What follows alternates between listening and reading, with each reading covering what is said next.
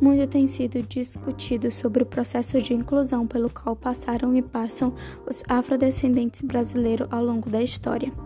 Apesar disso, muitos foram os negros que ultrapassaram as inúmeras barreiras do preconceito impostas a eles e se projetaram nas artes, na economia, na política, nas ciências, nos esportes e etc., como o caso do ator Grande Otelo. Vamos conhecer outras personalidades notáveis? Clementina Jesus é uma delas. Nasceu em 1901 e faleceu em 1987, com sua inconfundível voz grave que, que muito diferi, diferia da voz das populares cantoras do rádio de sua época. A fluminense Clementina de Jesus, conhecida como Rainha do Rainha Quelê, foi uma grande sambista.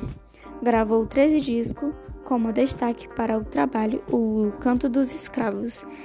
Zili, Zileide Silva nasceu em 1958, uma das principais repórteres da Rede Globo e uma das principais mulheres negras a apresentar telejornais em destaque nacional. Zildete tem feito trabalhos importantes como a, a cobertura histórica dos atentados a Nova York em 1901, quando era correspondente internacional. Milton Santos nasceu em 1926 e faleceu em 2001. O geógrafo baiano foi também jornalista bacharel em Direito e professor em remotáveis universidades, além de diretor da empresa oficial da Bahia e presidente da Fundação Camisa, Fundação Comissão de Planejamento Econômico daquele estado. Muitos os consideram o maior pensador da geografia no Brasil. Abdias Nascimento nasceu em 1914 e faleceu em 2011. O paulista, nascido em França, foi poeta, dramaturgo e artista plástico, além de ter sido professor em universidades do Brasil e no exterior, político e ativista dos direitos civis e humanos das populações negras. Cartola nasceu em 1908 e faleceu em 1980.